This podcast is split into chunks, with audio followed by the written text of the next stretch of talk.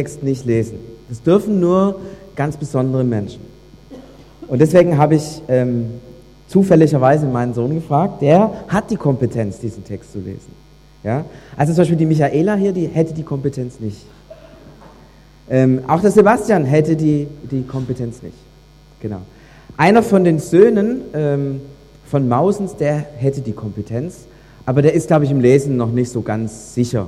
So, Wackelt es vielleicht noch ein bisschen. So. Ähm, ja, jetzt werde ich dir fragen, was muss man für Kompetenzen haben, um diesen Text zu lesen? Vielleicht bekommt ihr es raus, wenn der, der die Kompetenz hat, es tatsächlich liest. Darf ich dich bitten?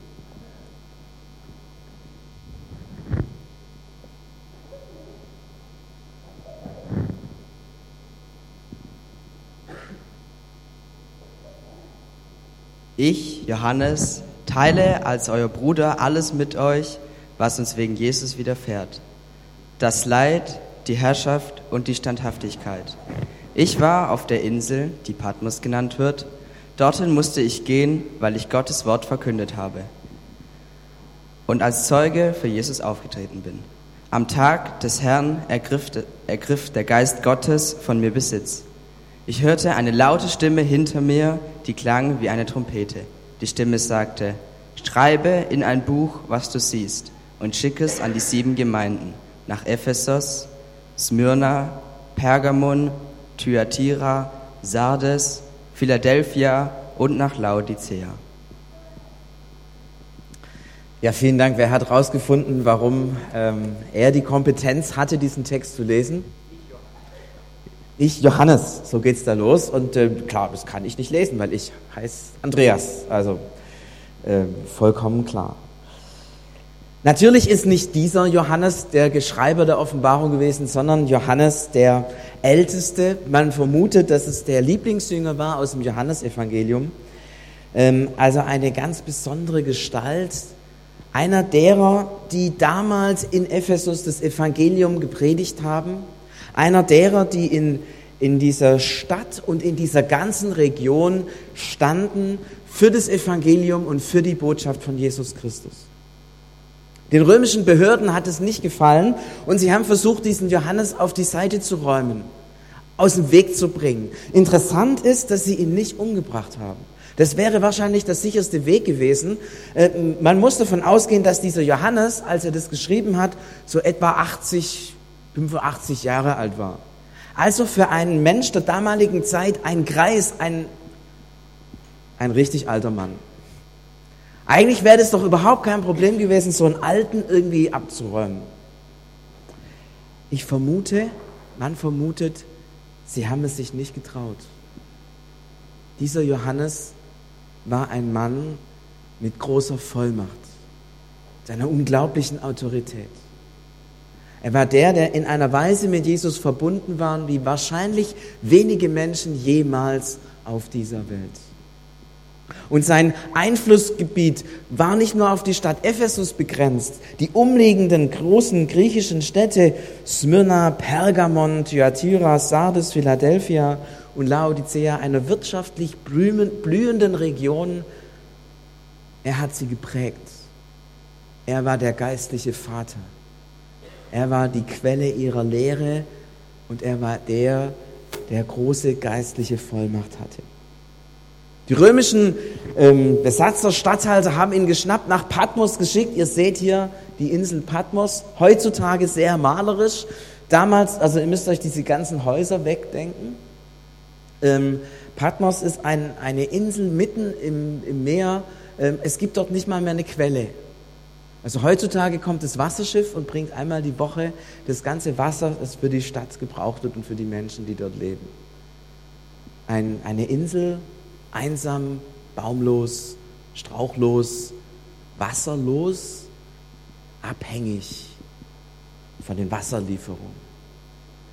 Da haben sie ihn hingesteckt, da kann er nichts machen. Da kann nichts passieren. Da ist er auf dem Abstellgleis denkst?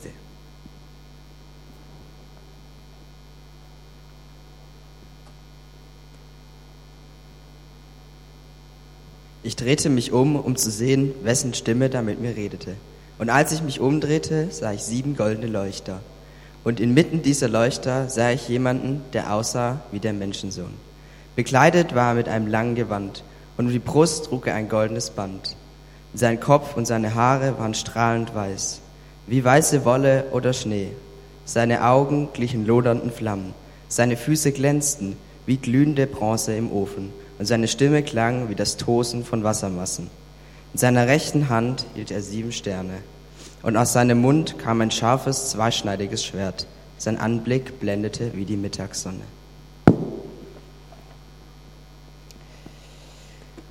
Johannes hat Gottesdienst gefeiert an einem Sonntag, so wie wir jetzt. Und plötzlich hört er etwas. Und er dreht sich um und dann sieht er ihn, Jesus. Und Johannes versucht ihn zu beschreiben, wie er ihn wahrnimmt, was er sieht. Ich will vier Eigenschaften herausgreifen, die für mich entscheidend sind. Das erste, er sieht einen, der in seiner Hand sieben Sterne hat. Ich weiß nicht, ob ihr schon mal Darstellungen von Königen und Kaisern gesehen habt. Die haben auch immer was in der Hand. Was haben die in der Hand?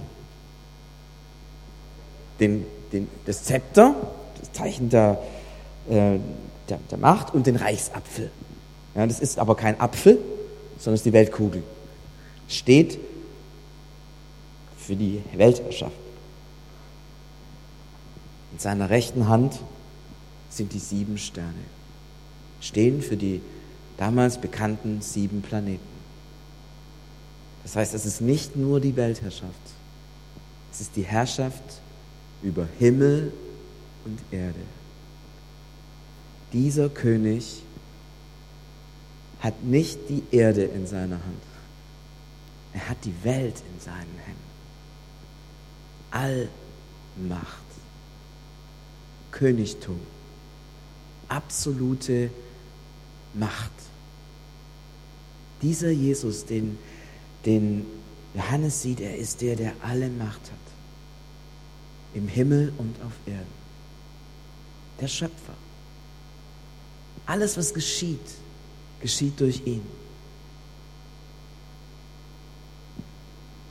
Eine zweite Eigenschaft, er ist weiß, strahlend weiß. Weiß ist die Farbe, die für, für Reinheit steht. Reinheit bedeutet, es ist kein böser Gedanke und keine böse Empfindung in ihm. Vollkommen rein. Reines Gutsein. Reine Liebe. Kein Neid. Kein, keine Wut.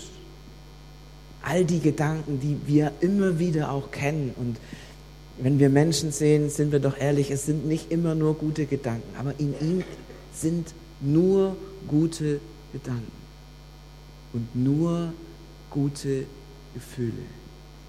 Vollkommen rein. Der dritte Eigenschaft. Und aus seinem Mund kam ein scharfes, zweischneidiges Schwert. Er ist der Richter.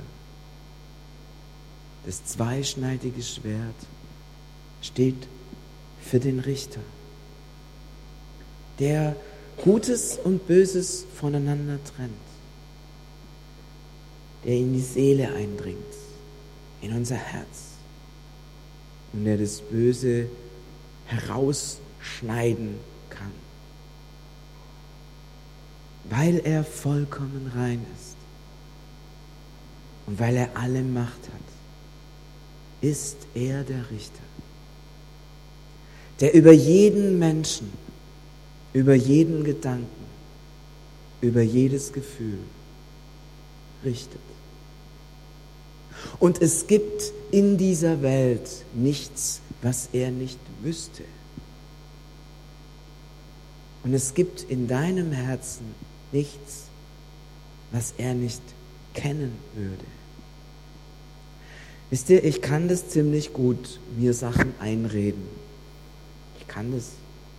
Ich kann mir sagen, das ist doch gar nicht so schlimm und es ist gar nicht so schlecht, was ich da jetzt gerade denke. Es ist ja schließlich die Wahrheit, oder? Und die Wahrheit darf man ja sagen. Oder zumindest denken. Oder vielleicht auch nur fühlen. Aber er unterscheidet, schneidet durch. Was ist wahr und was ist falsch? Was ist gut und was ist böse? Was ist Lüge und was ist Wahrheit?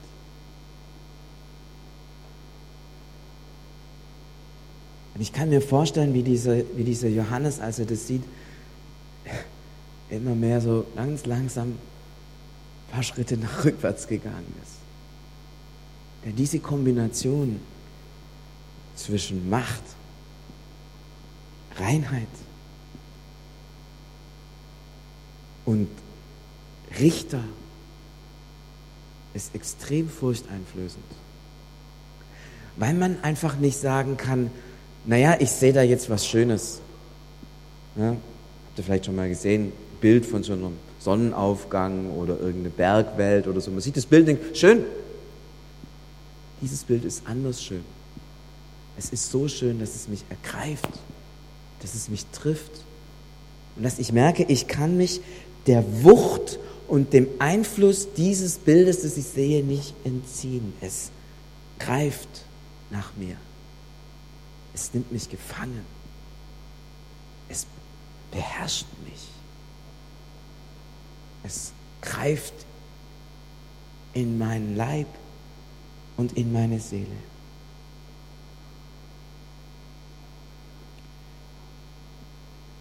Ich möchte euren Blick noch kurz auf das Gewand richten, das dieser Jesus, den Johannes sieht, anhat. Ist euch aufgefallen, was da besonders ist an dem Gewand? Wie heißt es? Er war bekleidet mit einem langen Gewand. Das ist irgendwie normal, weil immer wenn wir so denken an die Antike, an die Römer, denken wir, die laufen da alle mit so Bettlaken um, die sie sich umhängen. Ja? Das ist ja so immer unser, auch wenn so Jesus irgendwo rumläuft, ja, man kann sofort jetzt erkennen, dass es Jesus ist, weil er so ein Bettlaken umhängen hat. Und meistens irgendwelche komischen Sandalen. Aber dieses Gewand hat etwas Besonderes, denn um die Brust trug er ein goldenes Band. Jetzt werden viele sagen, es ist ein Gürtel. Ja, aber ähm, also vor kurzem habe ich, hab ich mir nach, nach einer Hose geguckt im Internet und da stand dann, tragen Sie ihren, Ihre Hose über dem Bauch oder unter dem Bauch? Da habe ich mal geguckt und habe gedacht, naja, es kommt drauf an. Also wenn ich sie hochziehe, geht sie noch drüber, ja. Aber der Gürtel ist so straff, dass er manchmal runterrutscht und dann hängt so der, ja, also es ist, es ist keine ästhetische äh, Dimension, die ihr jetzt gerade wahrnehmt. Aber dieser Gürtel, den, den, den, wie gesagt, auf oder über dem Bauch ist es nicht, weil dieser Gürtel, von dem hier die Rede ist, der ist vor der Brust. Also hier oben. Jetzt habe ich mir überlegt, also das ist ja auch komisch, ja? Also hier oben ein Gürtel. Ja, ein Band. Soll aber tatsächlich ein Gürtel sein, ja. Aber hier oben ist es ja, ist ja arg luftig dann da unten, oder? Das ist ja wie bei den Schotten. Aber die Schotten haben den Gürtel auch hier. Und nicht hier, stellt euch mal die Schotten, auch wenn die im Schottenrock rumlaufen und haben hier, also, ja, okay, okay, okay. Was ist das? Es ist tatsächlich eine Amtskleidung. Jeder in der damaligen Zeit wusste, wer die Gürtel so weit oben trägt besondere Menschen, Priester. Jesus ist der Priester. Dieser Jesus, den der Johannes vor sich sieht, ist der Priester. Er ist Richter, er ist der König, er ist der, der vollkommen rein ist und er ist der Priester. Was ist ein Priester? Das ist die Aufgabe eines Priesters. Der Priester ist eine, eine Brücke. Er verbindet Gott und Mensch. Wenn die Menschen irgendein Problem haben mit Gott, gehen sie zum Priester und sagen, bete mal für mich oder bringen Opfer dar. Und wenn Gott irgendein Problem hat mit den Menschen, dann geht er zum Priester und sagt, hey du, sag denen mal. Und der Priester muss es dann denen sagen. Er ist die Brücke.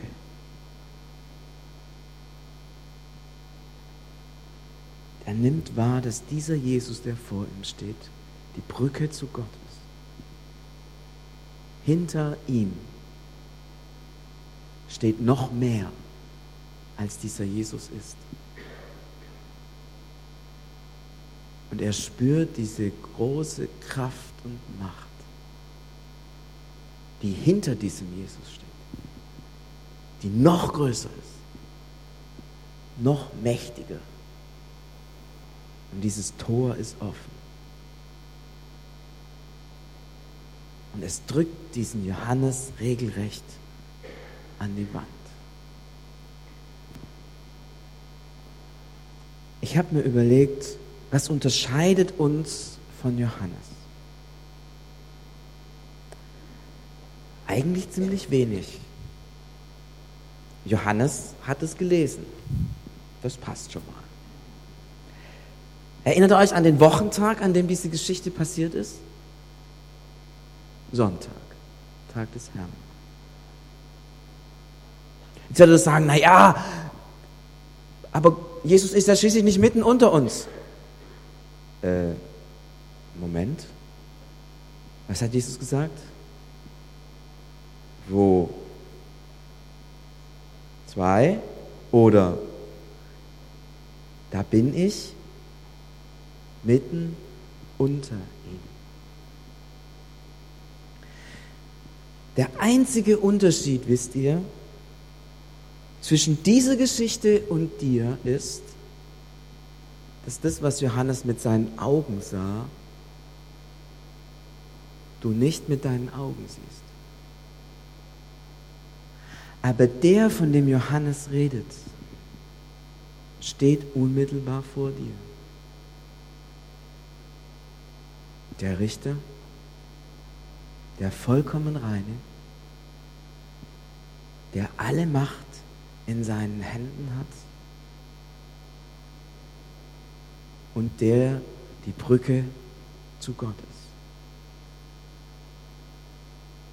Wenn wir hier zusammen sind, ist er in dieser Weise vor dir. Vor uns allen, klar, aber letztlich vor jedem Einzelnen von uns. Vor dir. Und ich möchte dich einladen, einen kurzen Moment vielleicht die Augen zu schließen und vielleicht sich vor Augen zu halten, dieser Jesus ist jetzt da.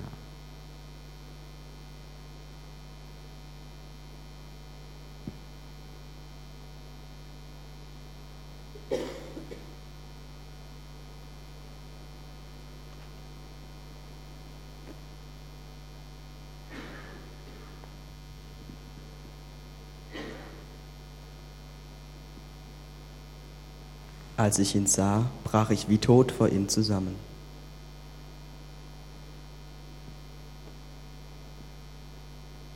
Man kann es verstehen. Der bricht zusammen, weil er in den Tiefen seiner Existenz erschüttert ist, weil er die Wahrheit sieht, weil er Jesus sieht, so wie er wirklich ist. Jetzt werdet ihr vielleicht sagen, Moment, Moment, Moment, wie war das mit der Liebe? Es gibt keinen Menschen in dieser Welt, der mehr wusste über die Liebe Gottes als Johannes. Wenn ihr das Johannesevangelium lest, da gibt es immer wieder diesen Satz, der Lieblingsjünger ruhte aber an seiner Brust. Johannes war der Lieblingsjünger.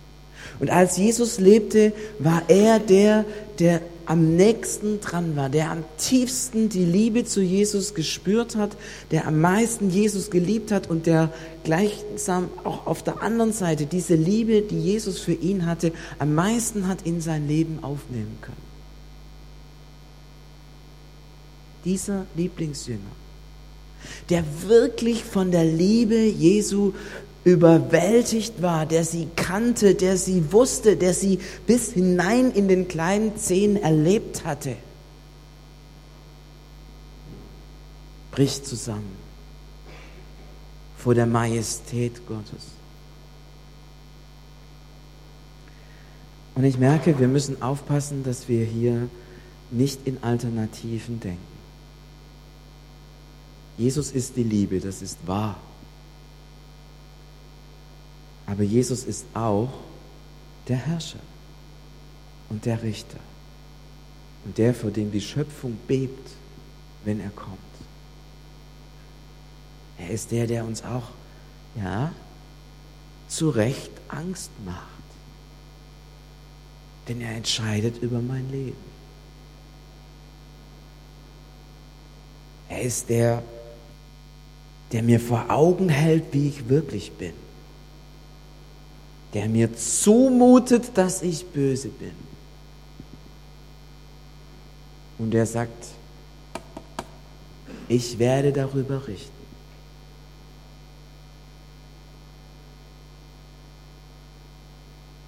Passen wir auf, dass wir Liebe und Herrlichkeit nicht ausgleichen. Dann nehmen wir die Heiligkeit und Herrlichkeit Gottes ein bisschen runter und dann nehmen wir die Liebe Gottes auch ein bisschen runter. Und dann gleicht sich das so ganz gut aus. Und wir haben so einen Durchschnittsgott. Aber den gibt es nicht. Das ist Götzentum. Selber gemachter Gott. Der wahre Gott ist voller Heiligkeit und Macht und Majestät. Und wer ihn wahrnimmt, er bebt in seinem Innersten.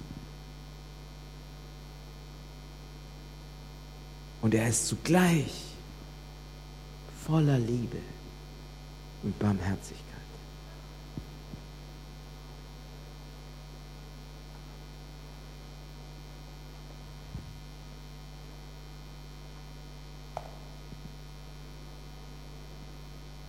Er legte mir seine rechte Hand auf und sagte, Hab keine Angst, ich bin der Erste und der Letzte und der Lebendige.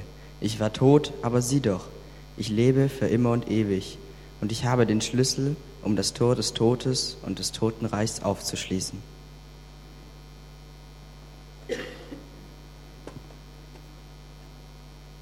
Johannes steht an der Wand, überwältigt von der Herrlichkeit, Majestät, Heiligkeit Gottes. Und dann sagt er, hab keine Angst. Wow. Da leuchtet die Liebe auf.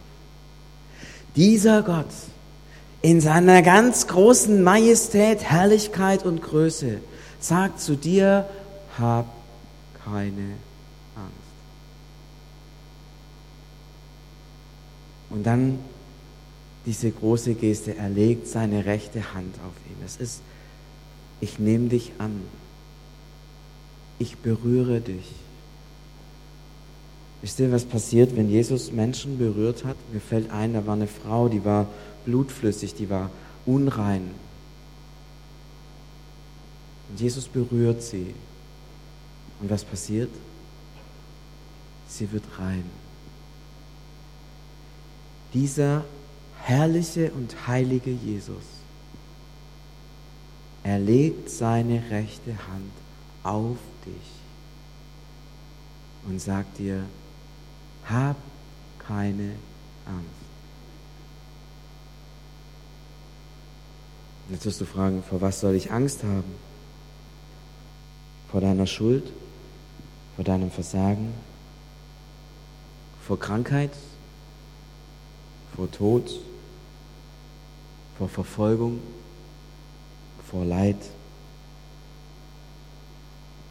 Sieh doch, ich lebe für immer und ewig. Und ich habe die Schlüssel, um das Tor des Totenreiches aufzuschließen. Es gibt keine größere Gefahr für dich als den Tod. Und selbst diese hat er in der Tasche. Ist das nicht cool? Er setzt alles, was er hat, seine Macht ein, nicht gegen mich, sondern für mich. Er nimmt mich hinein in die Nähe Gottes, legt seine Hand auf mich und sagt, fürchte dich nicht. Ich habe den Tod besiegt und du gehörst auf meine Seite.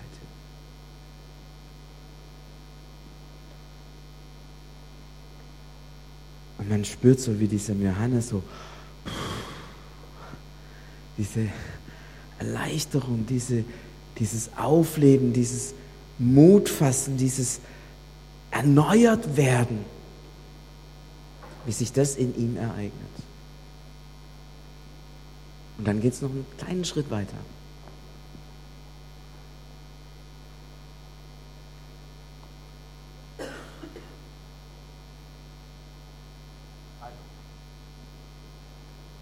Schreib also auf, was du gesehen hast, was jetzt schon ist und was zukünftig noch geschehen wird.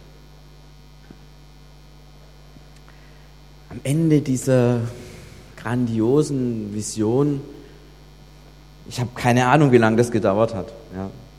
Waren es 30 Sekunden? Waren es fünf Stunden? Alles ist möglich. Wir wissen das nicht. In dem Moment, wo man so vor Gott steht, verliert man, glaube ich, auch ein Gefühl für Zeit und Raum. Und er, er bekommt einen Auftrag. Schreib. Schreib es auf. Ich habe mir überlegt, an vielen anderen Stellen steht in der Bibel, sprich, erzähle es weiter. Das steht hier aber nicht, erzähle es weiter, sondern schreib. Heißt es jetzt, wir sollen es immer aufschreiben, unsere Begegnung mit Jesus, und sie dann anderen vor die Nase halten. Warum steht da Schreib? Wer hat es rausgefunden? Warum steht da Schreib?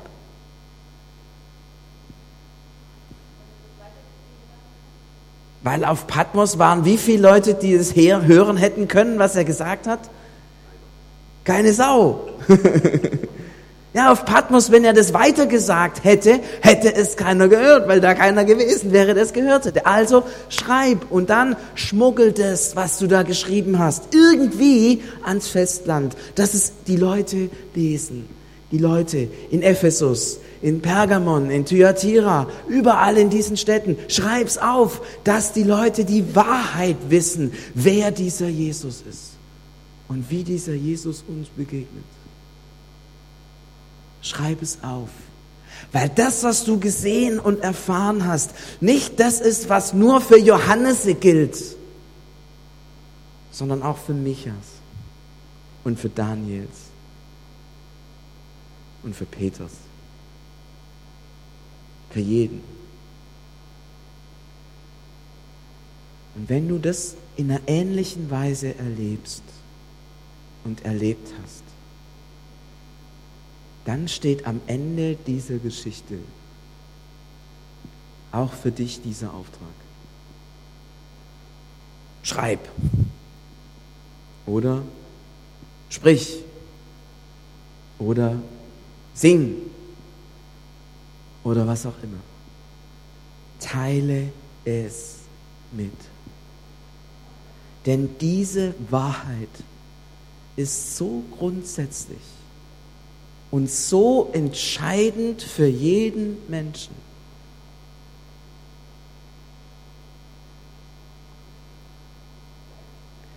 Und sogar so entscheidend für Gott. Ich würde sagen, hä, wieso? Hat denn Gott davon, wenn die Menschen das verstehen? Dieser Gott liebt jeden Menschen. Und er will jedem Menschen seine Hand auflegen. Er will jeden Menschen zu sich ziehen. Und er will keinen Menschen sterben sehen und verloren gehen sehen. Und deswegen sagt Gott, schreib, sprich, sing, was auch immer du kannst, wie auch immer du die Menschen erreichen kannst. Rede davon. Natürlich um der Menschen willen, aber vor allem um Gottes Willen. Eine unglaubliche Begegnung, die Johannes mit Gott erlebt, die sein Leben verändert und die in die Tiefe hineinführt dessen, was jeder Mensch immer wieder in der Begegnung mit Gott erlebt. Ich möchte euch jetzt einladen, so in Gedanken nochmal diesen Weg zu gehen. Die Begegnung mit Jesus, dieses Fürchte dich nicht, dieses Handauflegen, dieses Aufatmen und diesen Auftrag. Schreib, sprich, sing, erzähle, was auch immer. Stellt euch ganz bewusst in diese Geschichte hinein und tut mal so, als würdet ihr Johannes heißen. Jesus, diese Geschichte, die wir gerade gehört haben, ist keine Geschichte, die einmal geschehen ist und nun vorüber ist. Es ist meine Geschichte und unsere Geschichte. Und ich bitte dich, dass wir sie immer wieder in dieser Weise erleben. Vielleicht nicht mit diesen Bildern und vielleicht auch gar nicht mit Bildern. aber dass wir sie innerlich immer wieder erleben. Wie du uns begegnest in deiner Majestät, wie du uns segnest und freisprichst und wie du uns sendest.